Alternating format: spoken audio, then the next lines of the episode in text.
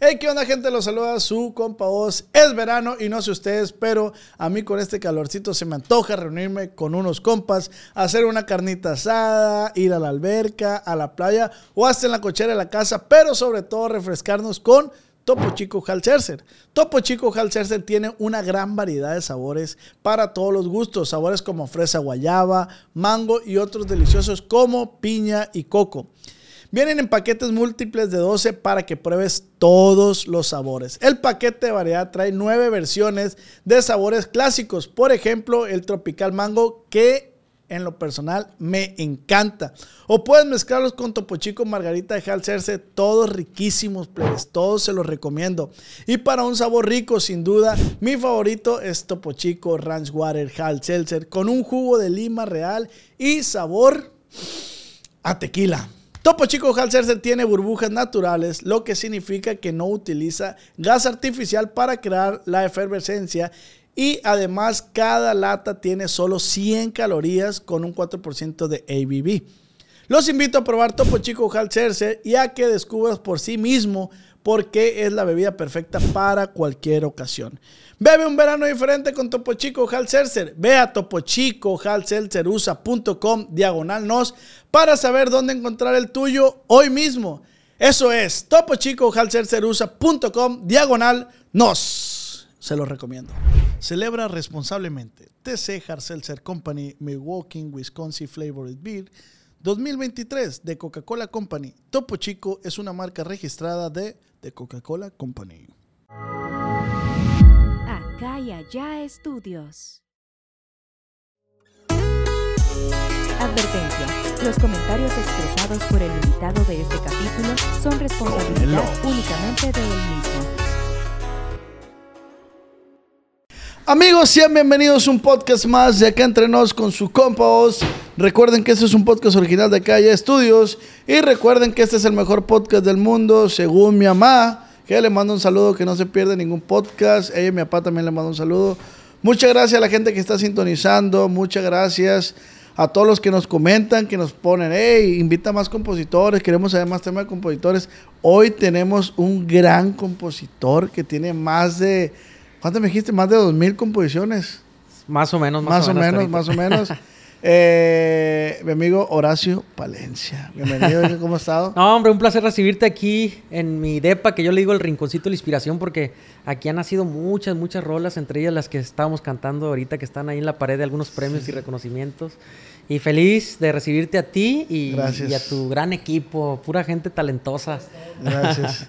Gracias. Yo también me siento muy feliz que cada vez eh, cada vez me voy metiendo más como en el, en el, en el ámbito musical. Ahí voy, ya, ya hay personas, ya me dicen, hey, pues ahí vamos sobre el camino, ¿no? Y seguimos trabajando. Y ahorita que estamos aquí con Horacio Palencia, también me siento yo nervioso, no creas, o sea, de, tener a... Es que si ustedes vieran la pared de esa de todos los éxitos que hay aquí, que ahorita vamos a ver si podemos hacer unas tomas a los premios para que la gente que lo está viendo pues vea los, algunos temas que has compuesto. Claro, claro, con todo gusto. Eh, yo quería empezar con esta pregunta, te comenté, no, no, la gente a veces me pregunta que si traigo las cosas, preguntas preparadas. No, no traigo nunca preparada. Pero ¿qué necesito yo para empezar a, ser un compositor talentoso?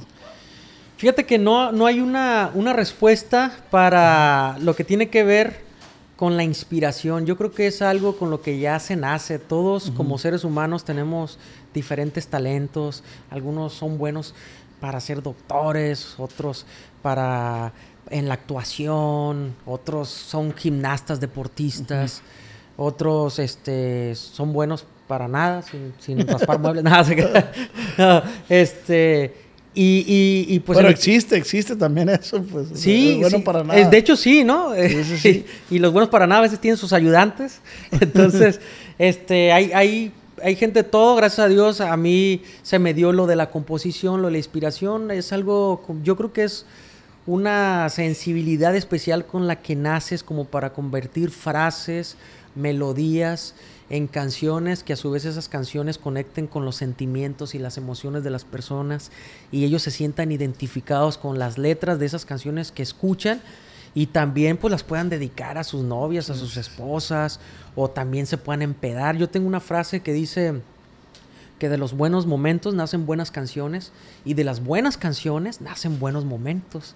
Sí, o sea, esos momentos en los que te empedas, en los que cantas, en los karaokes. O sea, es, es algo muy padre. La o sea música que la oportunidad siempre está en el aire, es para quien la quiera agarrar, pues. Exactamente, la vida está llena de, de- de oportunidades y dependiendo lo que a ti te gusta, la vocación que tú tengas, lo que más ames hacer, pues ahí te vas a enfocar. Y si tienes ese talento por hacerlo, pues es, es lo más bonito, ¿no? Hacer lo que más te guste y como dicen por ahí, que aparte te paguen, es, es lo, Es lo mejor. lo mejor. ¿Cuándo fue cuando tú detectaste eh, que podías hacer lo que haces hoy en día, que es componer? Pues mira vos, yo vengo de, de una familia muy humilde, de allí de... Yo soy ¿Puedes echar nativo de un ranchito que se llama El Tablón 1, Las Cruces Cuatas, Rosario, Sinaloa, y es un pueblito en donde, donde yo nací literalmente en un catre, porque no teníamos ni, ni un carro para movernos a un hospital, ni siquiera este, teníamos, este, pues obviamente recursos, dinero. Como ¿Cuántos para- hermanos? Éramos cuatro hermanos, yo soy el más chico de la familia. Y entonces, este, literal, ahí nací en, en el rancho. Por la, por la pobreza que teníamos Sí, sí. en ese momento. Pero sí, desde chiquillo mis papás se, se dedicaban al, al campo, que te digo, yo jamás quise dedicarme al campo porque los años que yo duré ayudándole a mi papá, que de repente en la, en la siembra de maíz, que, que yendo a regar este, que los tomates, que los chiles, nunca nos iba bien. Sí, sí, sí. O sea, estábamos a- esperando tres meses, cuatro meses la cosecha, a- esperanzados a que por fin nos fuera bien. Y no, pues que si no le caía plaga a los tomates, a los chiles, este, caía un aguacerazo, una tormenta y se inundaba la cosecha. Y si, y si no era la plaga, la- el aguacero, era, era, era, era otra cosa. ¿Y qué decías? Tanta chinga. pues. Tanta chinga, güey. O sea, y mi papá bien chambeador desde chico. Se levantaba temprano, de sol a sol. Pero no se generaba lana en la casa, pues. Entonces, pues venían los gastos que de la escuela. Yo, o sea, yo, o sea, unos tenis nuevos. Para mí era un sueño ir a una zapatería de las zapaterías que hay en el centro Sí, sí, sí. y comprarme y el olor a nuevo, decía yo, ah, qué rico. Me duraba todo, todo el año el- los mismos pares de tenis porque no había dinero, una mochilita este, nueva para mí era, era un ¿Y- lujo. ¿Y pues. cómo atesorabas cuando obtenías ese tipo de cosas? ¿Cómo las, cómo las cuidabas? ¿Cómo... Sí, sí las cuidaba mucho, o sea, las cuidaba mucho porque pues era el único par que tenía, ¿no? Me acuerdo que un año, en segundo de primaria, todo el año fui con unos taquetes de fútbol. No. o sea, yo con los taquetes hacía los honores, con los Pero, taquetes pero te está dando vértigo. en la graduación, yo creo, yo creo, el pinche vértigo desde cuando estaba chiquillo, con los taquetes que son los, los tacos con los que se usas para jugar fútbol, porque no tenía otros pares, pues. Pero todo eso, o sea, era mi vida normal porque no conocía otra vida. Sí, sí, sí. Pero cuando llegaba gente allá de Estados Unidos, así gente con su carro nuevo, su aire acondicionado, con las, con las ventanillas arriba, yo decía, ala, o sea, ¿qué, qué, es- qué se sentirá tener un carro propio? ¿Cuál, cuál es el recuerdo más marcado que tengas tú a raíz de la pobreza? Que te haya dejado la pobreza, o sea, a como tú lo mencionas, ¿no? Ok. Pues mira, una vez me enfermé de varicela y ya estaba grande. O sea, ya ves que cuando te enfermas grande de varicela Sí, te pega más fuerte. Entonces, me acuerdo, no teníamos carro y había una clínica ahí en un pueblito que se llama El Guajote. Y era pues la clínica más cercana a mi rancho. Y, y no manches, un calorón así. ya Imagínate de 11 años con un calorón lleno de granos de varicela todo el cuerpo. Y del- de, mi casa me tenía que ir a la, a, la, a la carretera en donde se le tenía que hacer la parada a los camiones. Entonces hacía, hacía la parada a los camiones, pero en el solazo, lleno de, de tapizado de granos. Y este, y pues se para un camión, me subo. Y pues no manches, toda la gente se me queda viendo. no vas sí, para allá, sí. nos vas a pegar la varicela. Y yo me acuerdo que el, el chofer del autobús ni siquiera me dejó pasar. O sea, me dijo, Ven, vete aquí adelante. O sea, en cuanto entré, ahí, ahí quédate. Entonces eran como 20 minutos hasta eso, que no estaba tan lejos, fue lo Sí, bueno. sí, sí. Los 20 minutos que llegamos al pueblito donde estaba la clínica, pues... ¿Tú pues- solo? Pues ya me bajo. No, iba, iba con, con mi mamá Ah, ok. me acompañó mi mamá, pues tenía 11 años, imagínate. Entonces, este, sí me marcó eso porque, porque, o sea, no manches, o sea, todo lleno de varicela, todo enfermo, no tener ni siquiera un carrito propio para moverme, para ir a un buen hospital. Y, y- y siempre fui muy soñador. Ok. Eso sí, siempre, yo creo que es parte de la, de la composición tener mucha imaginación y de decir, este, algún día voy a lograr esto, voy a lograr esto otro, voy a progresar. No sabía ni cómo, ni cuándo, ni, ni por dónde, ni haciendo qué, pero siempre sí tuve esa mentalidad de, de crecer, porque dije, no, yo no quiero estar toda mi vida con esta pobreza, no. Entonces, eso sí creo que, que sí, eso sí me ayudó mucho mentalmente a, a ser terco, ¿no? Y, y- y- y luchar por mi sueño. ¿no? Y, y ahora que te dedicas a la composición, ¿cómo es que hace el brinco? O sea, ¿cómo, ¿cuál fue el primer tema que te grabaron? Mira, eh, la primera canción profesional, yo estaba en la prepa, me grabó una banda de, de, de Guamúchil. Saludos a toda la gente de, de Guamúchil, de Sinaloa, de Guasave, en general, de los Mochis, de Culiacán. Este, se llama la banda Santa Rosa. Me grabaron mis dos canciones profesionales. Yo tenía 18 años más o menos. Y mi primer éxito con el que vi dinero, que vi regalías así machín, que dije, ¡ala! O sea, un cheque de, de miles de dólares, fue con la canción de Ti Exclusivo que está ahí en la pared, que me grabó la arrolladora Banda Limón, que fue mi primer número uno Billboard. Y desde que tú empezaste a componer, ¿cuánto tiempo pasó a cuando empezaste a cobrar qué es esta canción?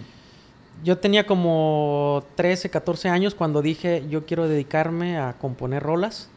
Y pasaron desde los 14 hasta los 24 años para ver yo mi primer cheque ya de... decir, 10 "Ah, años. Más o menos. Más o sea, menos. ¿por qué te hago esta pregunta? Porque muchas personas que, que, que inician en, en este ámbito Y quieren ya... y de se la desesperan, pues se desesperan. Dice, ¿cuánto tienes? No, pues ya tengo seis meses y... Hablar, pues No, no, no, no, no, no, la- no, para hacer, para hacer, o sea, de, de por sí, ser compositor no es un trabajo muy común. Ahora, vivir de ser compositor es bien difícil. O sea, yo cuando iba empezando me acuerdo que eh, conocía a compositores que yo admiraba, ¿no? Compositores que en el, su Como por momento, ejemplo, en su momento le grababan bandas importantes como la banda El Recodo. Así que ahorita, que ahorita pues ya, ya pasó su, su racha. Pero a lo que voy es que este eh, ya muchos que tuvieron un éxito y que les llegaron 100 mil dólares, 150 mil dólares o a lo mejor un poco más, fue el único éxito que tuvieron. Entonces ya ahorita se están dedicando a otras cosas que no tiene que ver con la, con Con la la composición. composición. Sí, entonces no, no es un trabajo muy común y menos que, que vivas de ser compositor. ¿y qué, qué te llegó primero el pensamiento de ser artista así como intérprete o... Fíjate que O curiosamente... sea, si te dieron ganas de... de- La- qué, qué buena pregunta haces porque mi sueño y mi pasión principal siempre fue eh, componer canciones. O sea, yo quería ver mi nombre, mi crédito, o sea, autor de tal canción, Horacio Palencia, interpretada por, por un gran artista, ¿no? Que pues hay muchos artistas que hasta ahorita, ya gracias a Dios, casi se puede decir que todos los del género regional mexicano han grabado canciones mías. Pero este, pero lo de la cantada fue por rebote. O, sea, haz de cuenta que, que, que muchos, este, gente de la industria, locutores de programas de televisión, de programadores de radio me decían, porque me veían en, en entregas de premios donde mis canciones eran nominadas a canción del año, entonces yo andaba ahí y me decían, güey, ¿por qué no te dedicas a cantar? O sea, hay muchos que se están dedicando a hacerlo. Este, mira, Espinosa Paz, por ejemplo, que, que ya este, está triunfando como cantautor y que por qué tú, tú no. Y yo, pues que a mí me gusta más componer que cantar. Pero, pero me metieron como esa cosquillita, ¿no? Entonces dije, si está la oportunidad aquí, este, y tengo todo para, para hacerlo, Para ¿por qué no me saco de la duda? Pues. Sí, sí, sí. Y entonces muchos, este, mucho- muchos eh, fans de mis canciones me empezaban a escribir para lo mismo. Empezaban a hacer club Mm. de fans de, de Horacio Palencia, que cantautor, avíntate a cantar, que no sé qué. Entonces dije yo, el hacer, el hacerme cantautor, cantante, ya me va a llevar a, a estar frente al público y de alguna forma agradecerles todo lo que, lo que me han Ah, dado al apoyar mis canciones, pero ya personalmente cantando junto con ellos mis canciones. Entonces se me hizo bonito porque es muy diferente, muy, muy diferente ser cantante a ser compositor. Nada que ver. Sí, sí, sí. Y yo lo veía vos como que, como que iba a ser algo fácil. Decía, no, pues me está yendo súper bien como compositor. Pues como cantante me va, me va a ir súper bien también. Dije, pues, es lo mismo, es música. Y no, hombre, me, me di un estrello. Porque no, no, está, no está fácil, pues. O sea, yo venía, fíjate, para que la gente sepa, y esto nunca lo he platicado, pero me acuerdo que yo venía de ser compositor del año en los premios Billboard en Miami. O sea, compositor del año. Y "Ah, pues". Entonces, eh, cuando yo ya me dedico a cantar, grabo mi primer disco que se llama Mis Canciones, Ustedes y yo, donde viene la de ¿Qué pensabas? y Cuidaré de ti, que jalaron machín, güey. O sea, gracias a Dios la gente la apoyó mucho. Entonces yo dije, no, pues estas canciones están jalando machín, yo vengo de ser compositor del año, este, voy a hacer una gira por ahí, por California, por Estados sí. Unidos. No, pues ha- había Soy el empresarios. compositor del año. Sí, pues. era el compositor de, de moda en ese, en ese momento por puro- puros madrazos. Ya es muy tarde, de ti exclusivo, niña de mi corazón, me gusta todo de ti, de banda el recodo. Y pues no, pues la gente, ah, o sea, qué, qué, qué compositor tan, tan exitoso, ¿no? Entonces decía yo, pues voy a, voy a hacer garras, ¿no? En la, en la gira, ¿no? Entonces los empresarios, no, pues yo quiero contratarte en la primera gira y pues vámonos, digo. pues, ya armo mi banda ahí en Tijuana, los paso ahí sin papeles, ahí vámonos, vamos a chambear. Y este, los morros vienen emocionados, no, pues vamos a trabajar con Horacio Palencia y todo. y yo pues yo feliz, ¿no? Entonces me acuerdo que, que llega la, la primer tocada, la primer chamba, por ahí en una ciudad de, de California, que no, no me acuerdo bien el nombre ahorita, pero, pero me acuerdo que el empresario me dijo, pues es un lugar de, de 500 personas. Y yo, 500 personas, no, no se le da muy poquito, le decía yo. No manches, señor, Pues, abra el estacionamiento. Sí, oiga, no, 500 personas, como nada, lo lleno, decía yo. Sí. Vengo a ser compositor del año, tantos éxitos. Sí, sí, sí. Y dicen, pues mira, vamos a empezar, ahí no te preocupes, mira, vamos a empezar. Y, y me acuerdo que parecía un pueblo fantasma, pues eran como las 10 de la noche. Y así, güey, yo por las calles, Escueto. todo escueto. Y no, no decía yo. Y hacía un friazo. Y yo sin cenar, me acuerdo que me quedé en un hotelito ahí, no había ni comida, no había nada. Y yo cantándole a un lugar de 500 personas, cobrando, me quieren pagar 8 mil dólares, decía yo. Le voy a pagar a la banda como 4 mil dólares entre gastos y todo. Y luego el manager que me trae quiere el 30%. Decía yo, me van a quedar unos 2 mil dólares para toda esta friega. Decía, un frillazo. Me acuerdo que no tenía ganas ni de bañarme. güey, por el Ni de ir. No, menos, menos de ir. Y, y dije, ¿cómo le hago para que me guste este rollo de la cantada? Ah, me puse a ver, me acuerdo que me puse a ver videos de Valentín Elizalde, güey. Cantando en vivo Valentín. Y dije, ah, me voy a contagiar con ese gusto por, la, por, por cantar y todo eso. Y me acuerdo que, que sí, Valentín ahí cantando, que el Paido Návido, que la de Vete ya. Y cómo conectaba con la gente, ¿no? Ándale, decía yo, ah, pues yo quiero ser el nuevo Valentín Elizalde y acá. Entonces dije, no, pues me armé de valor, me pegué un baño, fría el agua ahí para que se me quita el sueño. Porque es otra cosa que tengo yo, pues los artistas normalmente tienen que ser que les guste desvelarse y que aguante las veladas. Y yo desde morro no, no me gustaba desvelarme. Entonces decía, no, pues un baño con agua fría para que se me quite el sueño. Y allá voy al lugar, dije, pues lugar de 500 personas, pues ya, aunque sea 500 personas, que me queden los 2.500 libres. Ya, pues está bien. Llego, rey, el estacionamiento solo. Había como, como tres, cuatro carritos nomás. No. Y entro y el lugarcito ni siquiera era para 500 personas, era como para 350 personas. O sea, el, el empresario como que me dijo que eran más para que me animara, ¿no? Y Rey, yo creo que había más meseros que gente del público, güey. Te lo juro. había más meseros ahí que gente del público. Y yo, ¿dónde está la, dónde está la gente? ¿Qué pedo? Y pues, pues no hicieron promoción del evento. Que sí, güey. ¿Si Pusimos era este lugar o no? Sí, pusimos muchos papeles ahí que ibas a venir, pagamos anuncios en la radio y no, pues no vino la raza. Y entonces me acuerdo que había una sola mesa donde había gente. Y el vato, fíjate, sacado de onda, me acuerdo si, me- si, si se acuerda de eso que me dijo, yo creo que ni se acuerda, ¿no?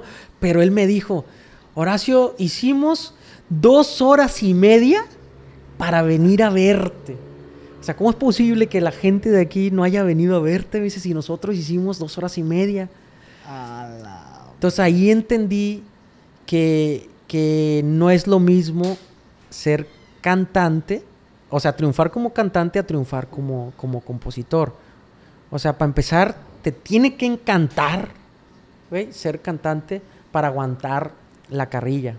Porque, o sea, la gente piensa que ser artista está, está fácil, pues. Sí, sí, sí. Pero te digo la neta, güey, si- siendo artista no hay calidad de vida. güey. ¿Qué significa que no hay calidad Ajá, de sí vida? te iba a preguntar eso. ¿Qué significa? Te desvelas mucho, ¿sí? Andas en los, en los shows y, y comes lo, lo que puedas comer. Porque no hay para comer, eh, no hay lugares buenos para comer. Si, si se te atraviesa una taquería, la taquería de la muerte, güey, Sí. pues ahí le entras porque, porque no, hay, no hay que comer. O sea, el Oxxo eh, de, de cajón, ¿no? Ahí para salir de la bronca. A veces te dan ganas de ir al baño. ¿A dónde vas al baño? Si estás en un escenario y es un evento masivo. ¿Te dado ganas de ir al baño arriba del escenario? Sí, arriba el escenario o antes de subirte porque pues los nervios, nervios. o algo, no, pues hazme casita ahí. Pero cuando te dan ganas también de ir del 2 o algo, o sea, te metes en, un- en una bronca pues y ahí andas aguantándote con el estómago todo inflamado. O sea, y, todos los artistas, colegas, eh, que saben de, saben de lo que estoy hablando. O sea, o sea, me contaban an- anécdotas Jenny Rivera, en paz descanse, este, de cosas de que ¿Cómo las, las mismas de horóscopos de Durango, mis amigas, este, Vicky, este, Marisol, que, o sea, ahí en el escenario haciéndoles casita ahí para, para, para y- orinar o algo, porque no te queda de otra. Otra es que a veces vas a muchos pueblos peligrosos Ajá. entre curvas, entre la sierra, este, entre pura gente borracha que a veces se, se ponen a echar balazos a lo loco, muchos pleitos. Tu in- integridad física no está a salvo, Se pone en riesgo. se pone en, en mucho riesgo. Entonces, este, eh, la vida del artista no es fácil, ¿no? Entonces, este, sí, eso, eso lo fui entendiendo yo con el tiempo, porque yo venía de ganar muy bien como compositor y decía, ah, pues chingón, ¿no? Comes bien, duermes bien y todo. Pero ya cuando eres artista sí te Oye, cambia y cuando eres como eres artista mujer como, como Jenny Rivera, me imagino que debe ser muy difícil eh, como mujer estar rodeada entre, entre tanto hombre, ¿no? O sea, que es un es un núcleo de, de- de muchos hombres más que mujeres. Pues. Que, eso, que es otro tema, ¿no? De que, de que muchas mujeres se preguntan, ¿no? ¿Qué tengo que hacer para pegar como artista? Porque eh, está bien difícil que una mujer en el regional mexicano conecte. Está bien difícil. Ve, ve, ve el, el espacio que dejó Jenny Rivera hasta ahorita. Nadie, nadie, nadie lo, lo ha llenado. No, llenado. Y, y veníamos de artistas desde antes como, como una Selena, como, como un grupo límite, este, después Jenny Rivera, pero son contados los casos de, de- de artistas, mi amiga Ana Bárbara también, que es otro caso contado de artistas mujeres que, que les va bien, pues. Entonces sí está, Sí, sí sí, está sí difícil. está, sí debe estar difícil, digo yo. Eh, ¿Cómo controlas que eres, que fuiste compositor del año? Moralmente, ¿cómo le haces para que no se te suba, para seguir manteniéndote humilde como, como hasta ahorita? No, no, pues gracias. Yo creo que eso, eh, eso es inevitable, que, que el éxito de repente te, te descontrole, te haga perder el piso, es, es inevitable. Sí, sí, sí.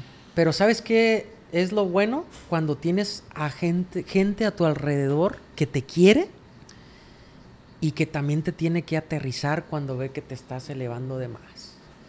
O sea, gente que te, o sea, tus papás, tus hermanos o amigos allegados que te conocían desde antes de que fueras famoso o que agarraras dinero o que, o que, o que todo el mundo este, te alabara.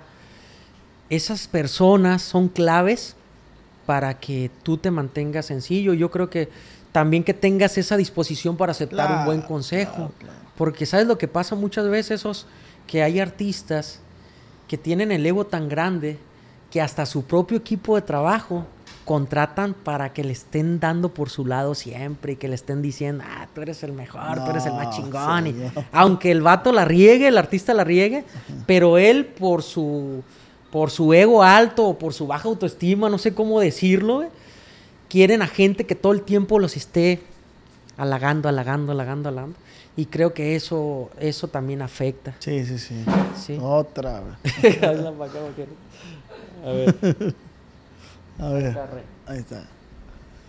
Sí, yo creo que es un tema difícil, pero sí es cierto lo que dices tú. La neta depende con quién te rodees y tus compas. En este caso, en el mío, no es que uno esté así, uh, pegando y eso, pero sí ayuda de que, hey, mijo, cálmate, eh, relájate. Porque si es un tema bueno, es que tengo tantas preguntas que me estás platicando y quisiera hacerte. Dale, dale, las damos. Eh, ¿Quién fue el, consejo que más te marcó en este, en este rollo? ¿Tu papá, tu mamá? O sea, si te hablaron y te dijeron, hey. Sí, fíjate que mi papá, mis papás, un día te voy a llevar ahí a mi rancho también para que lo conozcas y, este y sepas mis, mis orígenes y todo eso, pero mis papás son personas muy sencillas y muy nobles. Mi papá es es serio, pero cuando habla te da consejos así muy fregones, pues. Ah, y uno, de los consejos que siempre he seguido de mi papá es que me ha dicho, hijo, este, nunca hables mal de nadie. Me dice, nunca hables mal de nadie. Porque esa persona a la que le confías eso, al rato te va a poner en mal con, otra persona. Y, y, no, o sea, no te metas en problemas. O sea, la persona que se la pasa hablando mal de otras, son personas que hablan mal de ellos mismos, pues. Sí. Entonces, tú enfócate en lo tuyo, siempre atiende a la gente, siempre es sencillo. Y como te digo, o sea, yo puedo tomar el consejo o que me valga roña. porque también hay que tener esa disposición para tomar los buenos Y el consejo de quien viene, ¿no? También. Y también de, quien viene, ¿no? Que es mi Que ahorita, que ahorita estamos, es el tema de que ahorita está bien fácil, o sea, todo es bien efímero, todo es bien volátil.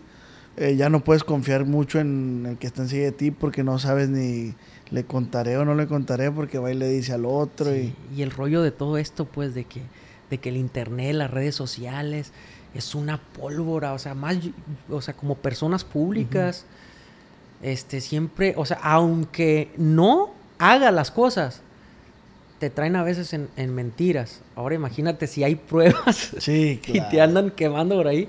O sea, está, está, está difícil. Está pues. difícil. Sobre todo por eso, ¿no? Que la comunicación ahorita está muy abierta. Entonces, pues enfocarte, ¿no? En lo tuyo, este, enfocarte en lo que haces, lo que te gusta hacer y tratar de hacerlo pues, con, la mejor, con la mejor calidad, sin estar pensando en el dinero, en la fama. O sea, te digo, eso, eso llega solo cuando haces las cosas bien, pues con pasión. Viene por default y pues está bien chingón. Exacto. ¿Y ahora, y, qué hiciste con el primer cheque que te llegó? Fíjate que este, eh, yo tenía 24 años cuando me caso con mi esposa, o sea, mi esposa de allí del rancho, chiquilla igual, este, ella tenía 19, nos casamos bien chavos y rentamos una casita por ahí en aquí en Mazatlán la gente que conozca ahí atrás de Panteón Jardín por la Jabalíes. Es una zona ahí donde viven muchos muchos maestros de primaria y todo eso. Entonces yo rentaba una casita pagaba 1500 pesos a la renta al mes. Esto era una casita chiquita. En aquel entonces estoy hablando del, del 2007 y este y yo le dije a mi esposa conozco compositores que les ha pegado una canción y se rayan y lo derrochan el dinero, pues. Y no quiero que me pase a mí eso, porque es una friega, pues, andar sin dinero.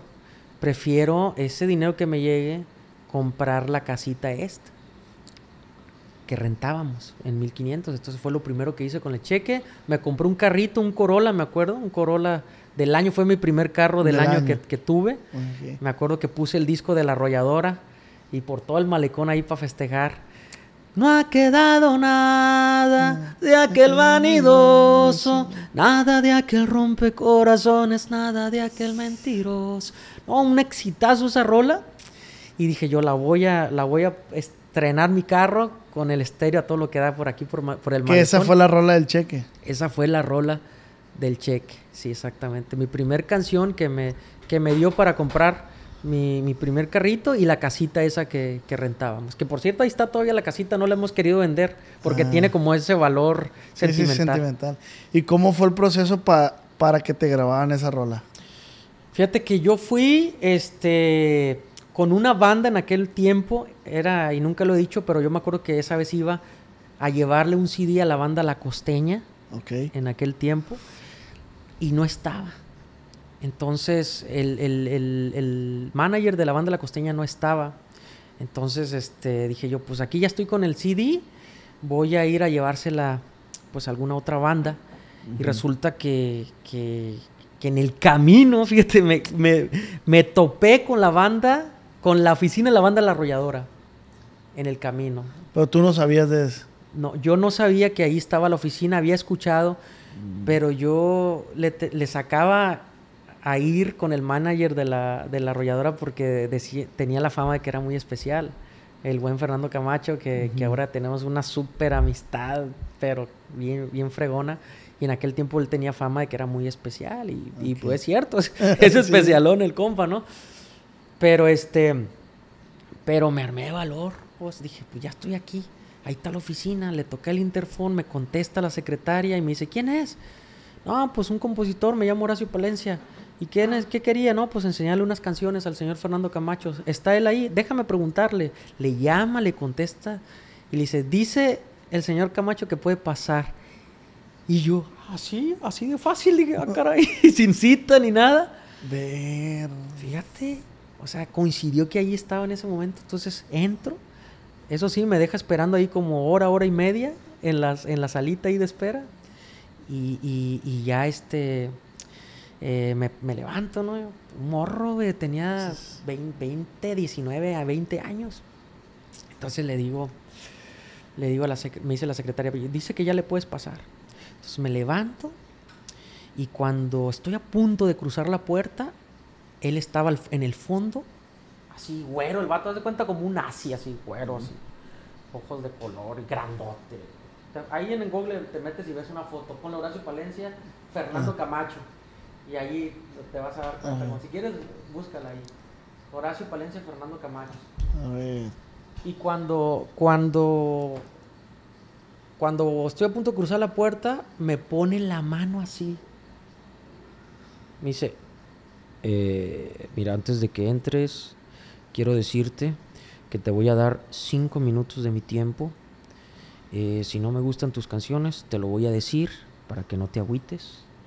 Si me gustan, pues te voy a decir también. Eh, pero no quiero que, que te sientas mal si no me gustan tus canciones y te las rechazo. No, le dije, no, por el contrario, ¿no? Yo prefiero que sean honestos conmigo a que me estén Sí, siguiendo sí. el rollo de que, ah, me gustan tus canciones, nomás por seguirme el rollo, no. Pues resulta que esos 5 o 10 minutos se convirtieron em, como en 3 horas, papá.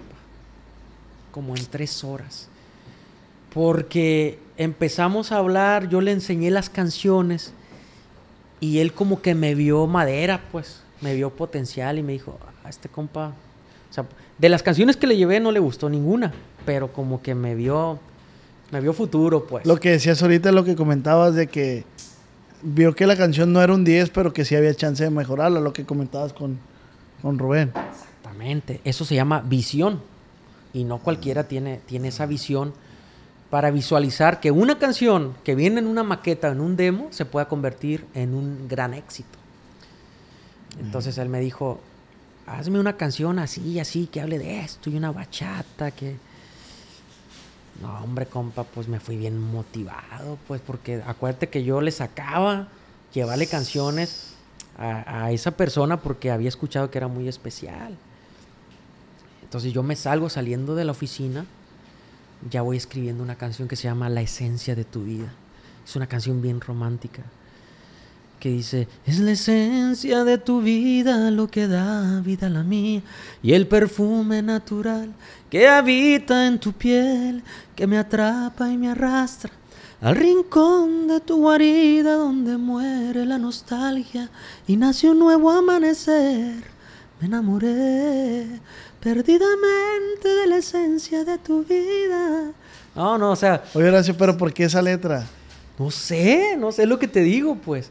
O sea, eso es una poesía, esa canción, pero salí tan motivado. Es que me, me llama mucho la atención cómo, cómo puede llegar a funcionar el cerebro de un compositor, pues. O sea, saliste y te pusiste a componer esa canción. Sí. ¿De qué te acordaste o por qué eso? Pues son cosas que ya traes cargando en tu ser, en- son emociones, como te digo, es una sensibilidad que no se... Como es algo intangible, no se puede explicar con palabras la inspiración, pues es simplemente escribes lo que te nace en el momento, o sea, que, que no es lo mismo componer canciones de amor, de desamor, a componer corridos bélicos, por Sí, ejemplo, claro. ¿no? Porque los corridos bélicos nacen más de que apoyado en las guitarras y, y órale, hablar que de la, que de la mota, que, del, que de la bebida, del alcohol, de las morritas, que todo eso conecta fregón con la raza.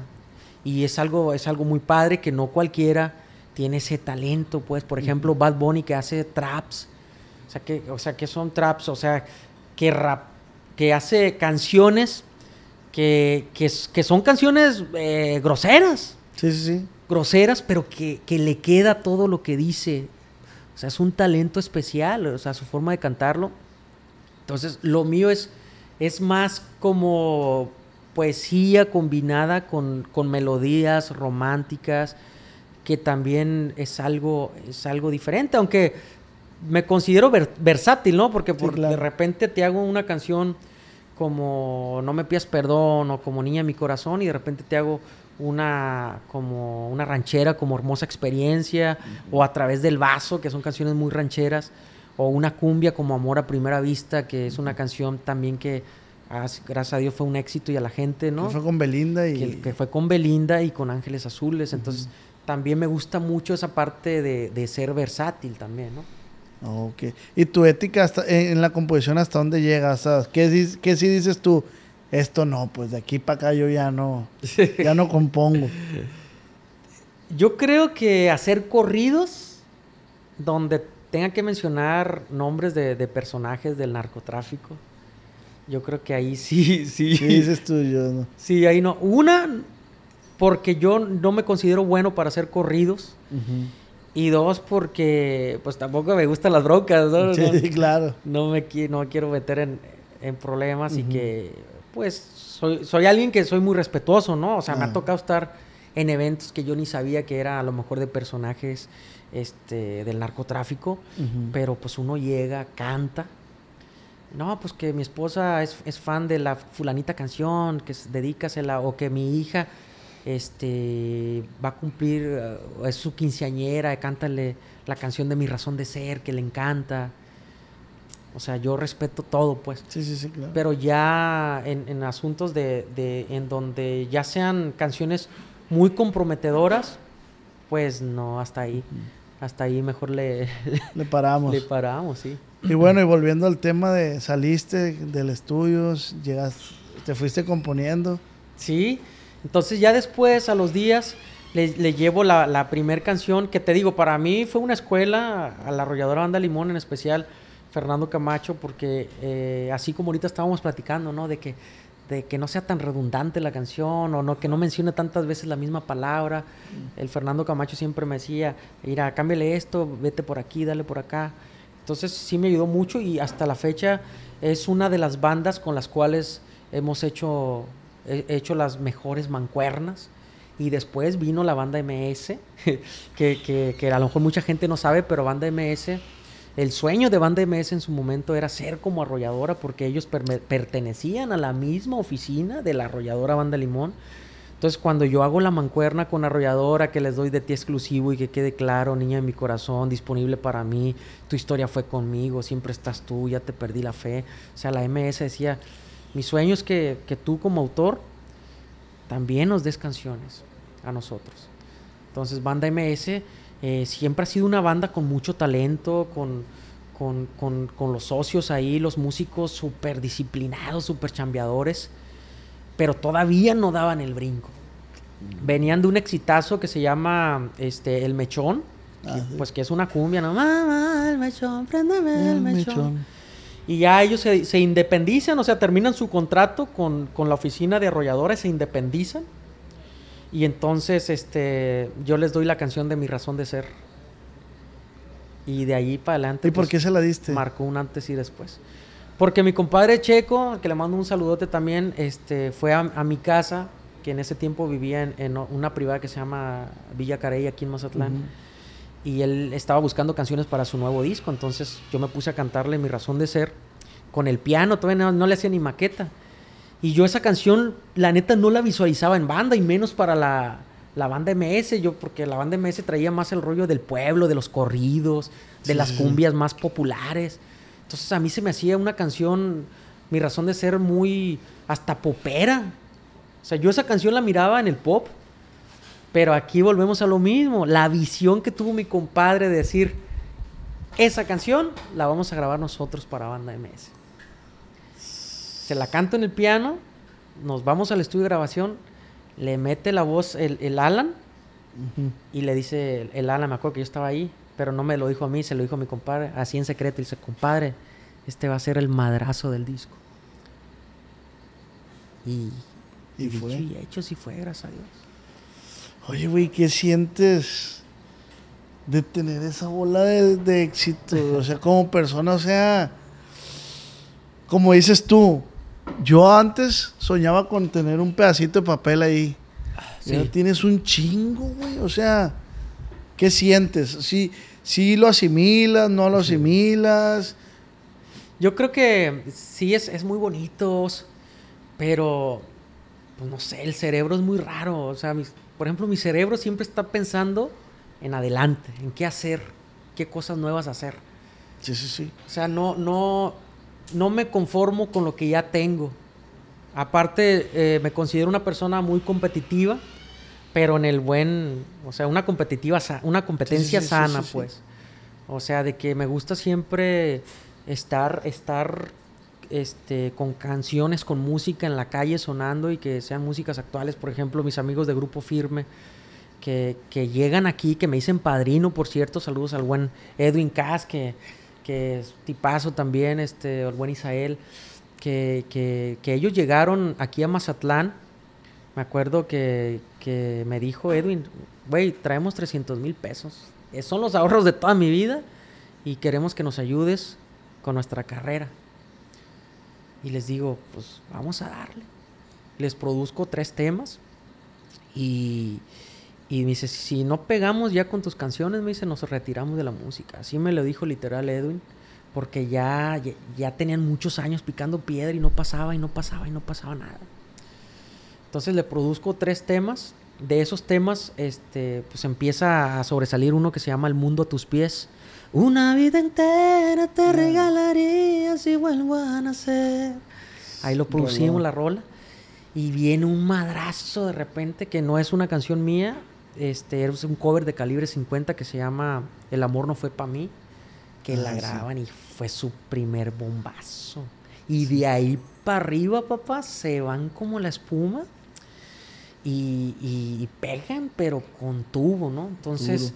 este, pues siempre, siempre est- estoy buscando como nuevos talentos para, una, para apoyarlos y otra para que ellos interpreten también mis nuevas canciones, porque obviamente me han grabado muchos artistas, me ha grabado eh, de la vieja escuela, me han grabado muchos artistas, pero también este, yo como compositor estoy buscando la frescura de nuevos talentos para que también interpreten mis canciones y que incluso rolas que fueron éxitos en el pasado las traigan, ¿no? Como en este caso Grupo Firme, que la canción de Pídeme ya había sido un exitazo, como en el 2008, por ahí, 2007, con la banda Carnaval, y la revivieron otra vez. Entonces eso está padre también. Está perro, la neta. Te iba a preguntar, hasta la fecha, ¿sigue habiendo noticias que te siguen emocionando? Sí, cómo no. Porque te digo, cuando te lle- llegó la noticia de que pum, salió esta rola con fulano, oh, te emocionaste. Y pues claro que. Pero no sé, ¿lo normalizaste o hasta la fecha te sigues emocionando? Pues mira, las, lo que más me emociona es cuando llega el trimestre, papá. Ahí sí, ya quiero que llegue. porque Sí, sí, sí. Se, se- se- se acaba, como dicen, ¿no? Se le acaba el agua a la nube.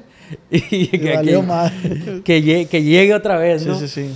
Pero sí, claro, este, definitivamente el día que, que se pierda esa emoción, yo creo pues ya cambio de chamba, ¿no? Pero sí, hasta ahorita, fíjate vos que me sigue gustando mucho, eh, como te vuelvo a repetir, o sea, la parte de los escenarios también es algo muy padre en el sentido que convives con tus fans. Yo tengo fans leales que ahí están al pie del cañón, o sea, los, con- los conocí, mm, este, niñas solteras y todo, ya están casadas con hijos y siguen siendo fiel a mi música, a mis conciertos, que te digo, no hago tantos conciertos ya porque me dedico más a, a componer y sí trato de que sean conciertos pues muy, muy, este, ¿cómo te diré? Muy estratégicos o muy específicos. Ya no me gusta andar así peligrando en los pueblos Sí, sí, sí. por allá de lugares eh, muy peligrosos. Este, porque sí me gusta el contacto con el público y todo eso, y, y bien agradecido del apoyo que me han dado los, los fans siempre, tanto como compositor como, como también en la parte de, la- de la, de la cantada, ¿no? Pero, pero sí, definitivamente creo que este creo que, que es importante eh, mantenerte vigente. Eso, es- eso está bien difícil. Estar vigente en el presente. ¿Hay hay alguien que, que no te ha grabado que te gustaría que te grabara? Pues, ¿quién será? ¿Quién será en el, en el regional? Pues, a lo mejor los Tigres del Norte, los jefes de jefes, que sí ha habido dos, tres veces que hemos estado a punto allí, pero no, no se ha logrado. Este, pues son, son emblemáticos los jefes de jefes. Y son, pues, se puede decir que la bandera del regional. o sea, Eh, estábamos platicando la otra vez, los players, los de la R y yo, que cuando no tienes ningún, o sea, que compones, pero nadie te ha agarrado el tema, no tienes ningún tema pegado, pues nadie te agarra, o sea, todo mundo, y es normal, ¿no? Es Claro. normal, es normal que, que, que na- ahí tengo un tema, ¿quién te ha grabado? No, pues nadie, y ya como que la piensas más. Pero ya cuando te graba alguien y es un palo, ya el compositor se da el lujo, lo que decías tú, eh, que te decía el MS, hey, danos temas, hey, danos temas. O sea, ya te vas dando el lujo de poder seleccionar a quién sí y a quién no. Claro, porque pues también no puedes hacer canciones para todo el mundo, ¿no? Entonces ahí es donde dices tú, a ver, ¿qué artista eh, pues se va a encargar de darle mejor difusión a mi canción? Ok. Porque volvemos a lo mismo, esto es un negocio, ¿no? a Entonces fin de cuentas, business, pues. yo, yo vivo de, de las regalías de mis canciones. Entonces yo siempre voy a buscar a, a ese artista que, que yo vea que le va a meter con todo a mi canción, ¿no? Porque pues de eso se trata, ¿no? De, de hacer equipo. Pero también si yo veo a un artista nuevo, a un solista nuevo, que trae todo el talento, toda el hambre, todas las ganas, toda la actitud, que trae sencillez, que trae carisma, también se les da la oportunidad a, a esos artistas. ¿A- ¿Alguna vez te ha decepcionado la música? La música no, la gente sí. La música nunca me ha decepcionado. Pero sí, de repente la gente sí. Del mismo medio. Eh. No del mismo medio, pero, pero sí gente que a- hace rato hablábamos. Cuando te va bien, hay gente pues que te empieza a tirar mala vibra, las envidias. Que yo creo que es un sentimiento normal de toda la gente que a veces tenemos este pues eh, emociones buenas y emociones malas. Pero también tienes que ser tienes que tener mucha inteligencia emocional como para decir esto me puede ayudar y esto me afecta. Entonces, esto, si me afecta, por, ejemplo, por ejemplo, si tengo una actitud de envidia y me está afectando, ¿qué hago yo? La elimino de mi mente, de mi cerebro, de mi corazón y la cambio por una actitud de decir, en vez de envidiar a esa persona que le está yendo súper bien, ¿por qué mejor la no, por qué mejor no la admiro y veo qué es lo que está haciendo bien para yo ser igual o más exitoso que esa persona. Y admirarlo y agradecerle todas las cosas buenas que, que está haciendo porque me ha motivado a mí a ser mejor persona. Que, que tenerle envidia y estarle tirando y... Entonces, eso, eso eh, de mi parte lo he trabajado, pero hay gente que, se te deja ir con todo. a ti, pues. Que le batalla más para eso. ¿Quién es tu referente en, la composición? Mi referente en la composición, pues del pasado hay muchos. Hay varios. José Alfredo Jiménez es uno. Hay otro, este, Marco Antonio Solís. Hay otro como Fato este, ya más, más este, contemporáneos. Y ya de los más nuevos, de los más nuevos, pues por ejemplo, Natán Galante, que, es un chavo que apenas hace dos años se vino a vivir de Tijuana para acá, que es con el que compuse la de Ya Supérame, con el que compuse la de Cada Quien, que nos grabó Grupo Firme, este, y Maluma, a dueto. Este, y varias, ese es un chavo que trae todo, todo, todo. Me suena Natán Galante. Natán Galante, que estaría padre hacer un podcast después con él. Sí, sí, sí. Y obviamente de los que empezamos en la composición, Espinosa Paz y yo, que, que prácticamente en el disco debut de nosotros como compositores, ahí nos grabaron a los, a los dos por primera vez esa banda que se llama la banda Santa Rosa de Guamuchil. ¿Y los Nuevos Santa Rosa es otra o es la misma? Esa es otra banda, los Nuevos Santa Rosa. Ah, La banda Santa Rosa es de la más viejita, pues. Ah, ok, ¿Cuál es el tema más importante para Horacio Palencia? De mis composiciones. Pues fíjate vos que todos tienen su grado de importancia, ¿no? O sea, por ejemplo, de ti exclusivo, que te digo que mi sueño era ganarme un, un premio BMI imagínate lo que significó para mí que esa canción me ayudara a comprar mi primer casita y mi carro. Para mí tuvo mucha, mucha, mucha importancia esa canción. Pero también hay una canción, por ejemplo, que me grabó Chabela Vargas, que es una leyenda. A lo mejor las nuevas generaciones no saben quién es. Pero Chabela Vargas, si se ponen a, a, googlearla, es una leyenda de la música este, de todos los tiempos, pues. Entonces ella a los noventa y tantos años me grabó una canción significó mucho para mí. Yo tenía 20, 24, 25 años.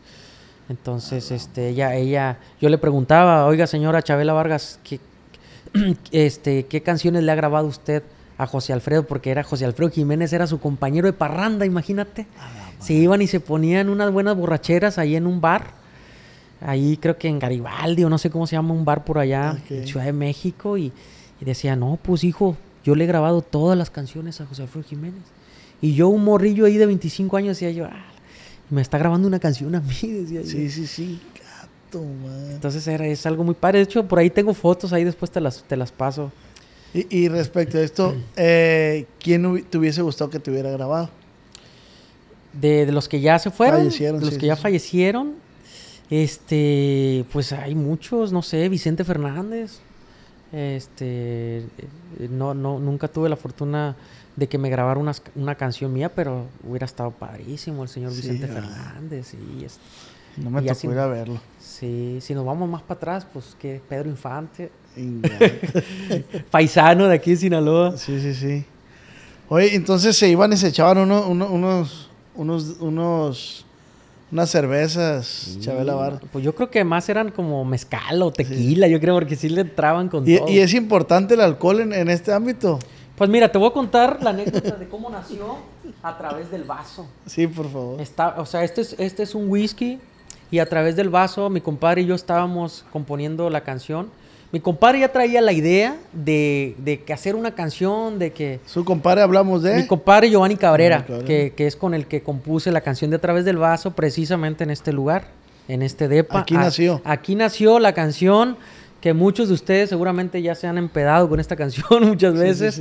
La que dice, dime cantinero, tú sabes de penas, a los cuantos tragos me olvido de ella.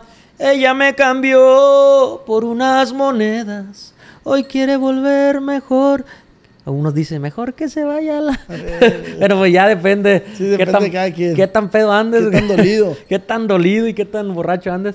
Pero sí es una canción que literal, o sea, mirando un vaso de whisky, sí ayuda. Yo antes no componía nada y muchos me decían, oye, güey, tú para componer esas rolas como mi razón de ser, de ti exclusivo, de seguro te echas mínimo unos churros de mota, ¿no? Para hacer las canciones esas. Y le decían, pues que ni siquiera fumo. Y yo cuando empezaba a componer, este, no tomaba, güey, no tomaba. Ya después me eché a perder, ¿no? Y me hice borracho, ¿no? Pero sí eh, he sentido que el alcohol sí ayuda a componer como más dolido, porque como que te, el alcohol como que te desinhibe, Como, que te hace tirar frases acá más que a lo mejor bueno y sano no, no las hubieras pensado, ¿no? Entonces yo creo que sí, que sí ayuda un poco, ¿no? Para la, para la, para la fiesta de la composición. Y ahí, nació a través del vaso. Viendo una, un vaso así, literal. Así ¿Pero es historia tuya o en general? Pues es una historia que yo creo que todos tenemos algo, ¿no? En esa canción, por algo pegó tanto. Porque yo he compuesto muchas canciones de amor, pero muchas canciones también de desamor. Y las canciones de dolido son las que pegan más. Sí, sí, sí. O sea, si tú puedes escuchar una canción y nadie te puedes decir si va a jalar o no va a jalar. Sí. Pues, la del perro callejero va a jalar.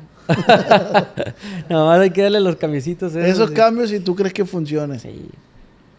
Sí, sí, sí. O sea, pues la experiencia vos, de ya de varios años. No quise que esté tan, que esté viejo, ¿no? pero empecé jovencito.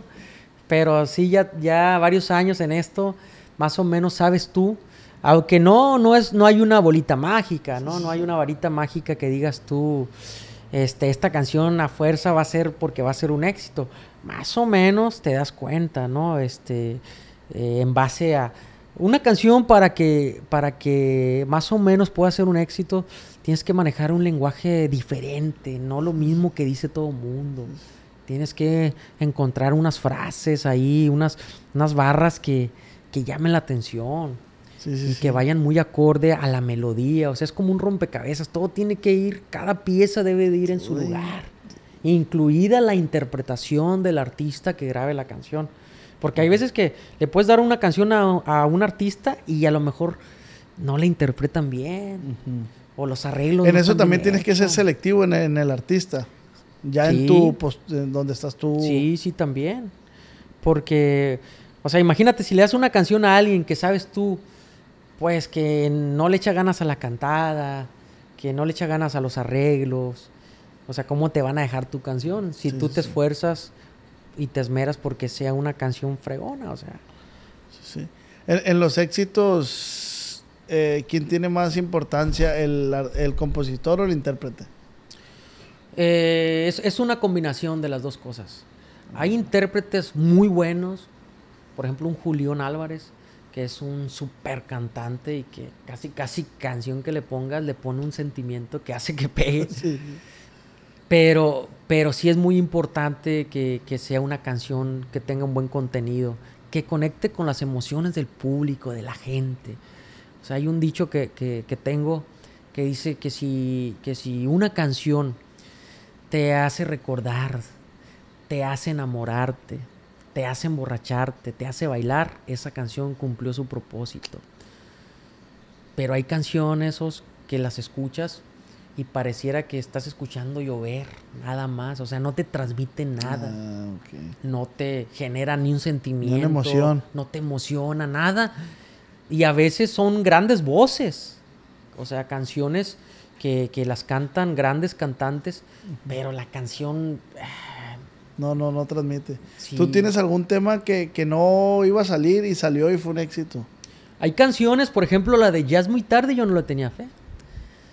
Pero ya es muy tarde, el mal ya está hecho. Yo he sido en tu vida solo tu desecho. Esa canción yo la hice en 20, 30 minutos. No. Y dije, pues, pues, me están pidiendo una canción, pues ahí, está. Y la graban y ala. O sea, ¿Quién la grabó esa? Esa la grabó el, el Yossi el, el, el Josi cuando estaba de vocalista con la arrolladora banda Limón, que allí obviamente te digo, el mérito es el visionario que dijo, esta canción este, le veo mucho potencial, que fue Fernando Camacho, entonces la graba y, y él dirige la voz también, la interpretación.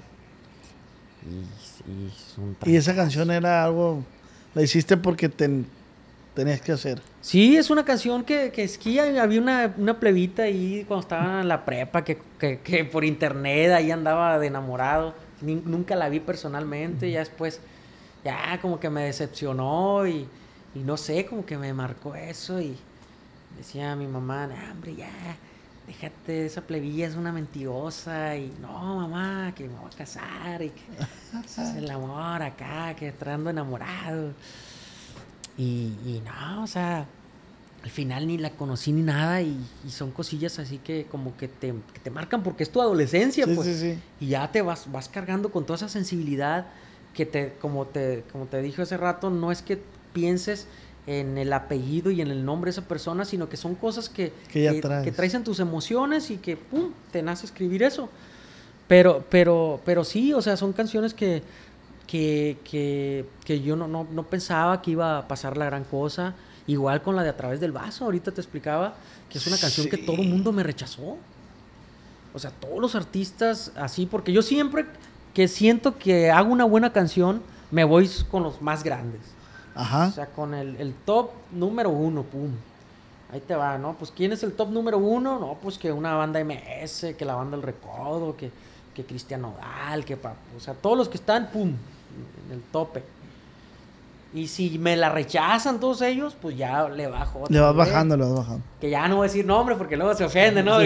Así, no, yo, yo, yo estoy en el número uno. Sí, sí, sí. Y ya después, si ese segundo piso también me la rechazan, me voy más para abajo.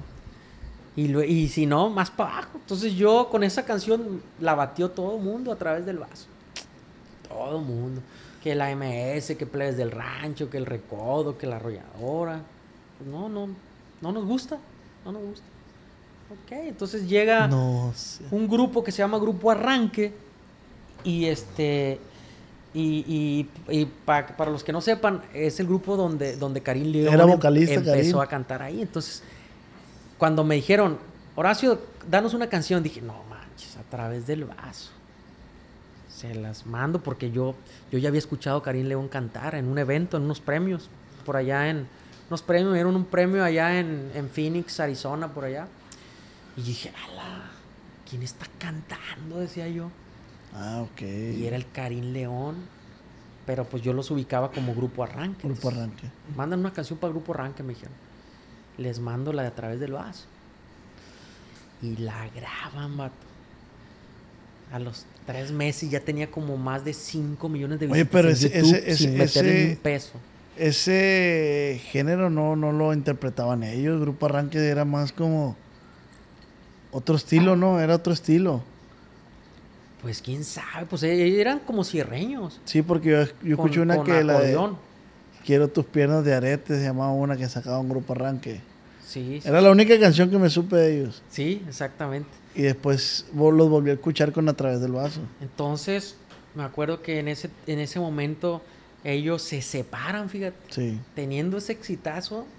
eh, no sé qué pasó, que se separan. Este, el buen Karim León, que le mando saludos, saludos al compa Karim León, este, se va y lo, lo agarra de manager el Tamarindo.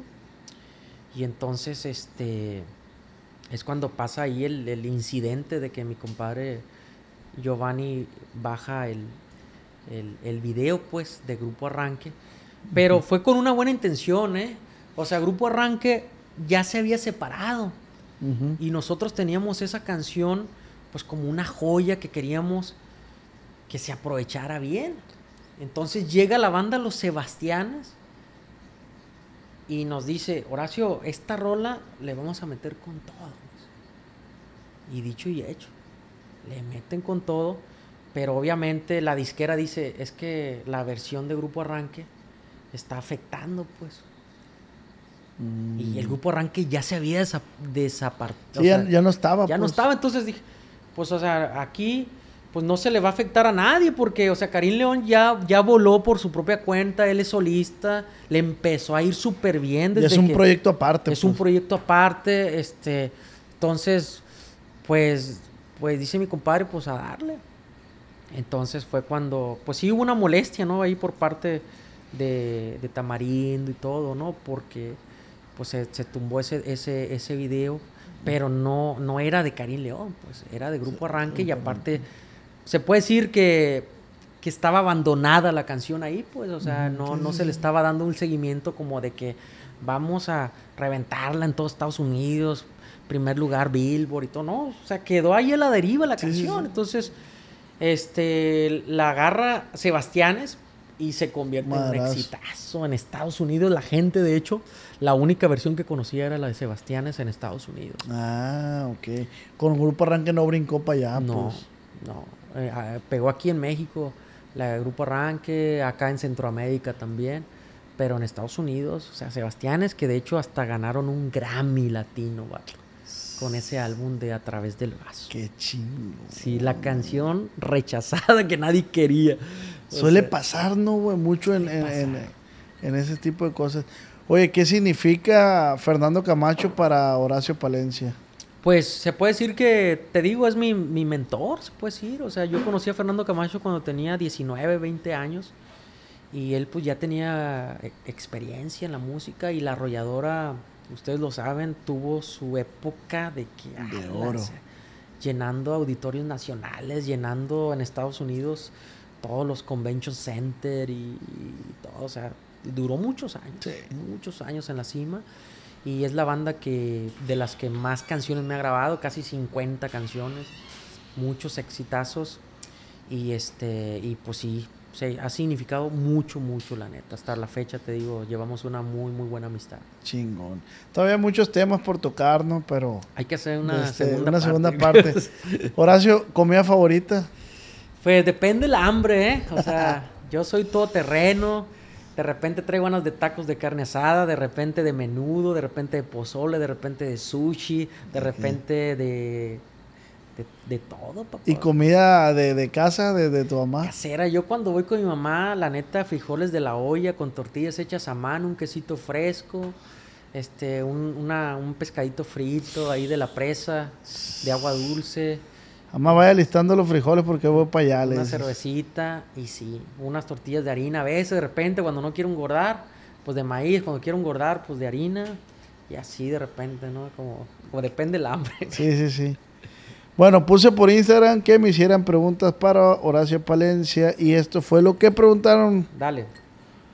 Dice, ¿cuánto es lo máximo que le ha dado una canción? Y pone signos de peso. no, esos son datos confidenciales, ¿no? Sí, huevo. No, está canijo. Pero sí, sí. Sí ha generado algo, la neta, sí. Esta está buena, dice. ¿Cuál canción te hubiera gustado ser el compositor? Pues mira, hay una canción que me encanta, o sea, por todo lo que dice, es una poesía total. Eh, no recuerdo ni, ni el compositor, pero la interpretaba José José. Casi todos sabemos querer, pero poco sabemos amar.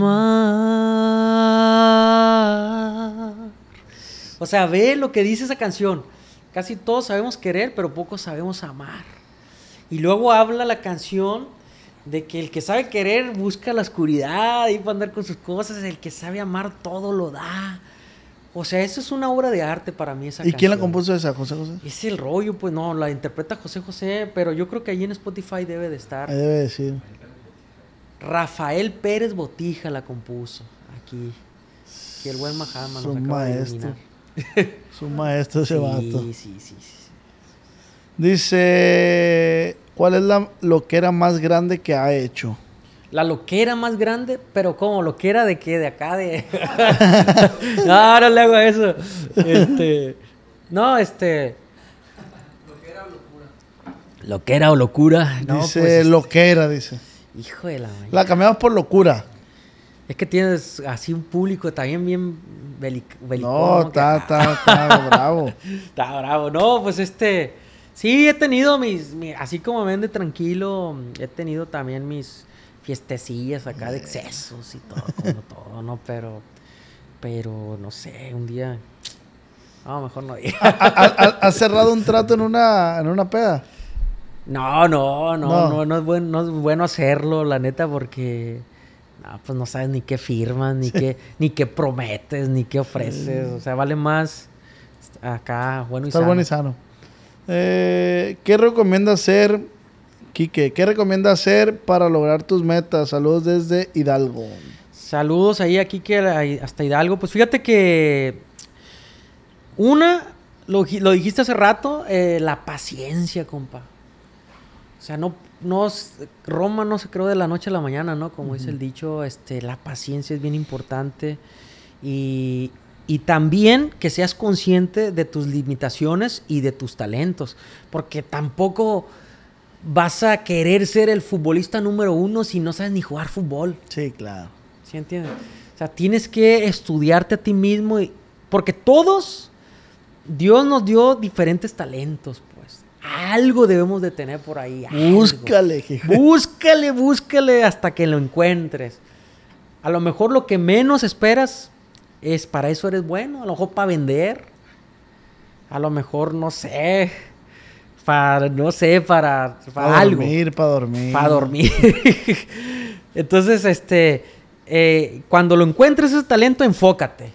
No te distraigas, enfócate, vato. Pum, pum, pum, pum, pum, todos los días, todos los días, hasta que le pegues. Pero sí, mucha paciencia y mucha disciplina. Para mí, eso es clave para lograr tus sueños. Con eso. Dice Daniel, ¿qué es lo que más le gusta hacer aparte de música? ¿Qué es lo que más me gusta hacer? Pues este, pues no sé, conocer lugares, viajar. ¿Cuál es tu hobby? Las comidas, este, el hobby, pues, este, no sé, ver la tele, ver series. Eh, me gusta hacer ejercicio también de vez en cuando, o sea, cositas así, pues.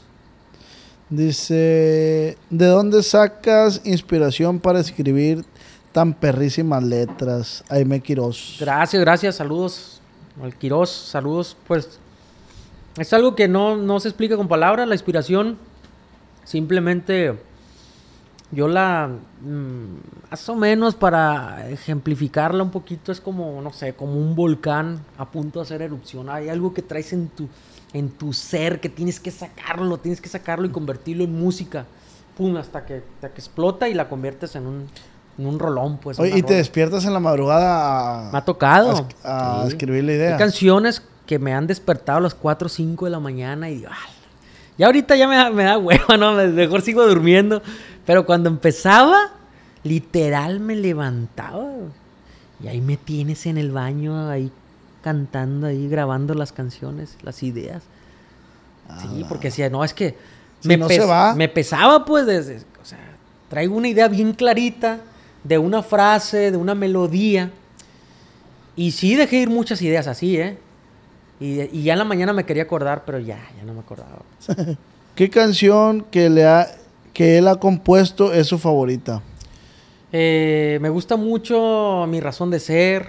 Me encanta esa canción, me encanta No me pidas perdón también, que también me la grabó la banda MS. Me gusta una que se llama Heridas que se curan. Ahorita te la canto ahí si quieres, Heridas que se curan. Está muy perra esa canción. Eh, así de las, de las canciones, pues de las nuevas, la de Ya Supérame, que es una coautoría con el buen Natán Galante y, Edgar Barrera también, que es un rolón que, que conectó fregón con la raza y este y que la la canta Grupo Firme. Pues. Sí, sí. ¿A quién le dedica mi razón de ser? Pues mira, en general, a todos los que quieran dedicarla al amor de su vida. Ahí está.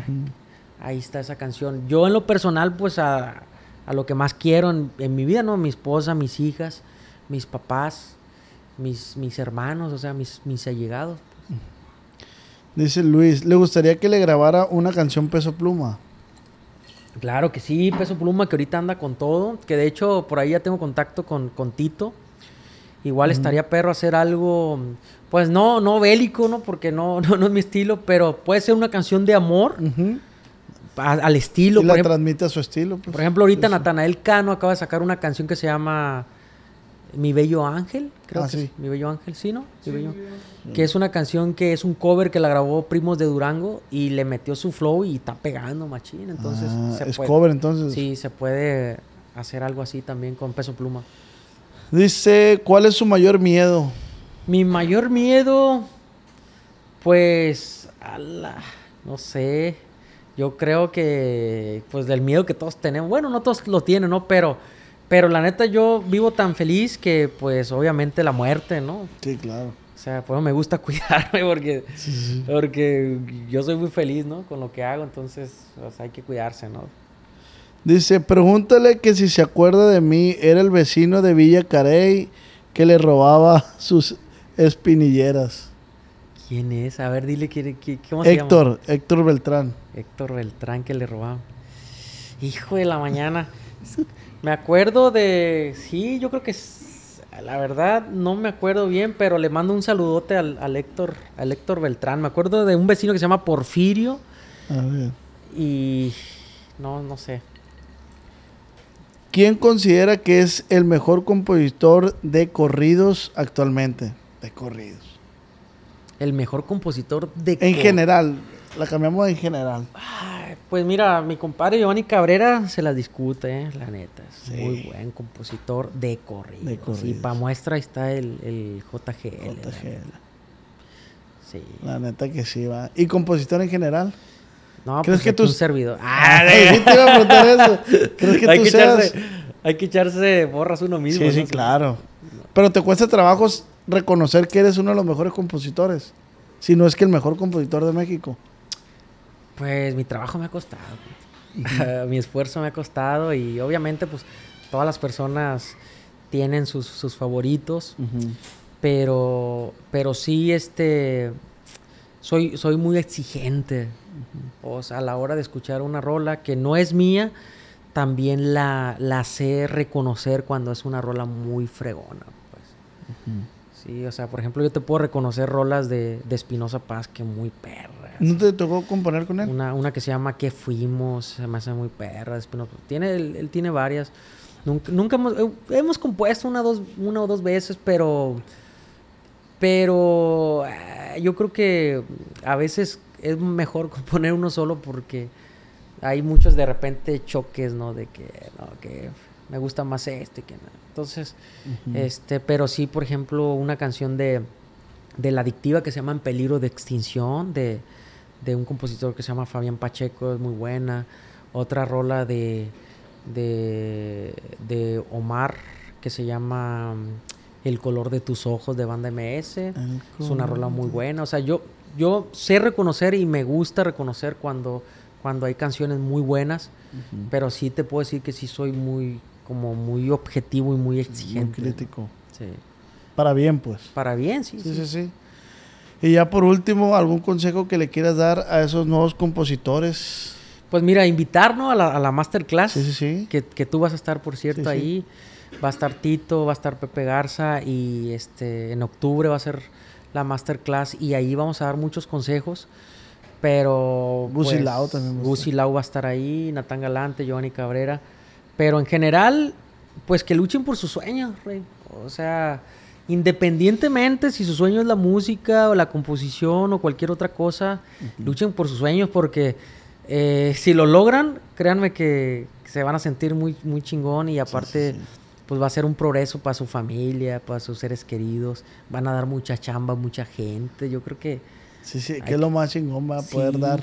Exacto. Hay que echarnos la mano, ¿no? Todos. Sí, sí, sí. Y este, y eso, o sea, seguir, seguir picando piedra, tener paciencia. Y, y creo que, que, que todos, todos tenemos el mismo cerebro, o sea, todos tenemos la, la capacidad, todo está en uno, pues. O sea, ok. Que sí, ¿crees que cualquier persona puede llegar al éxito si se lo propone? Si se lo propone, sí, pero el asunto está en que hay muchas personas que, que caen como en un conformismo, ¿no? De decir, o sea, yo quiero, quiero toda la vida dedicarme a esto y yo con esto soy feliz y se respeta. Está bien. Sí, está sí. bien. Pero si hay personas que tienen como que esa ambición de hacer cosas más grandes, también está bien, pero obviamente entre más cosas hagas, más compromisos, más responsabilidades, más No está broncas, fácil. Más, más, Más exactamente. vas- Emocionalmente más sufrir, más así es. Todo, te cuesta más trabajo. Así pero es. si es tu sueño, pues persigue. Y si eres un asalariado, pues nada, pues llega el, domingo, la quincena o la semana y está tu chivo a gusto. Y se respeta. y se respeta y si tú eres feliz con eso está bien, ¿no? Pero Pero todo está en lo que cada persona quiere y hay que respetar lo, lo que quiere hacer cada persona. Con eso. Un aplauso, por favor, muchachos. Aplauso. Muchas gracias, Horacio. Muchas gracias. Eh, ¿Cómo te la pasaste? No, no, no, chingón, chingón. Y falta más. Y falta. Falta más. Muchísimas gracias, Horacio. Gracias a ti. Eh, y toda la gente, espero que les haya gustado este podcast. Que se arme segunda parte más adelantito. No, hombre, es que nos faltaron muchas cosas. Tengo muchas anécdotas que he vivido en la en mi carrera como, como cantante también, con las fans. Este, faltaron cantar canciones con el piano. Sí, sí, sí. Yo creo que sí. Sí va a meritar segunda parte. Mira, que, que la gente te diga, si quiere una segunda parte que te escriba, si te Ajá. escribe mucha raza, la, hacemos damos. para cantar rolitas. Que también quiero que sepan que el buen Oz también compone canciones. Sí, ¿eh? sí, sí, ahí compone andamos. muy bien, con compone estos muy bien. muchachos andamos Sí, componiendo. aquí con, con- con los de la R. Con ¿no? los de la. R. Ándale, también ándale. son muy talentosos. entonces, Sí, muchas gracias, Horacio. Y pues, arrieros somos y en el camino andamos. Si mi podcast fuera un libro, hoy termino un capítulo. Y muchas gracias a toda la raza que se suscribe, que le da like, compartan y comenten. Comenten si quieren segunda parte, porque yo sí quisiera segunda parte. Me gusta, me gusta mi trabajo, me ¿Con, gusta con aprender. cuántos comentarios más o Con menos? dos. Con uno que comente. Con uno que comente esa segunda Ya es el parte. pretexto para la segunda parte. Horacio, pues muchísimas gracias. Y recuerda que esta fue una plática acá entre nos. Eso.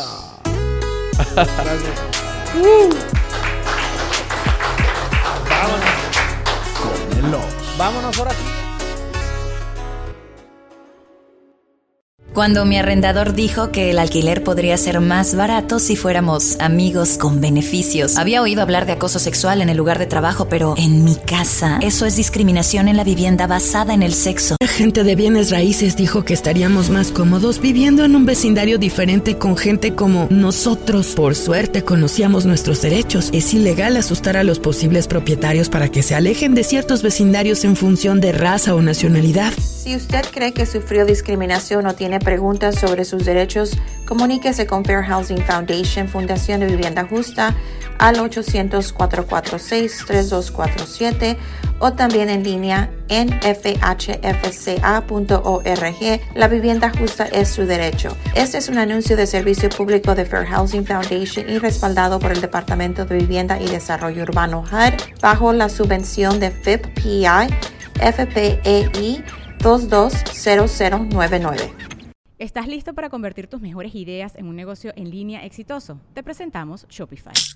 Tal vez no lo sabías, pero nuestro podcast More Than Mamis es un negocio y lo empezamos por supuesto para desahogarnos y hablar sobre la maternidad, no para convertirnos en expertas de ventas y del e-commerce. Así que sí, necesitábamos ayuda para vender nuestro merch y poner en marcha nuestra tienda. ¿Y cómo suena con Shopify? Llegó otra venta. Shopify es la plataforma de comercio que está revolucionando millones de negocios en todo el mundo. Ya seas un emprendedor desde tu casa o desde donde sea, Shopify es la única herramienta que necesitas para iniciar, administrar y hacer crecer tu negocio sin dificultades. Con Shopify puedo gestionar pedidos, envíos y pagos desde cualquier lugar, brindándote toda la información y estadísticas de tus ventas al detalle. Regístrate para un periodo de prueba con tan solo un dólar al mes en shopify.com barra sonoro, todo en minúsculas. Ve a shopify.com barra sonoro para llevar tu negocio al siguiente nivel. Shopify.com barra sonoro. ¿Quieres regalar más que flores este Día de las Madres? The Home Depot te da una idea. Pasa más tiempo con mamá plantando flores coloridas, con macetas y tierra de primera calidad para realzar su jardín. Así sentirá que es su día todos los días. Llévate tierra para macetas Bigoro por solo $8.97 y crece plantas fuertes y saludables dentro y fuera de casa. Recoge en tienda y sigue cultivando más momentos con mamá en The Home Depot. Haces más, logras más. Más detalles en homedepot.com diagonal delivery. Hello, it is Ryan, and I was on a flight the other day playing one of my favorite social spin slot games on chumbacasino.com. I looked over the person sitting next to me, and you know what they were doing? They were also playing Chumba Casino. Coincidence? I think not. Everybody's loving having fun with it. Chumba Casino is home to hundreds of casino style games that you can play for free anytime, anywhere, even at 30,000 feet. So sign up now at chumbacasino.com to claim your free welcome bonus. That's chumbacasino.com and live the Chumba life. No purchase necessary. Group. Void prohibited by law. See terms and conditions. 18 plus.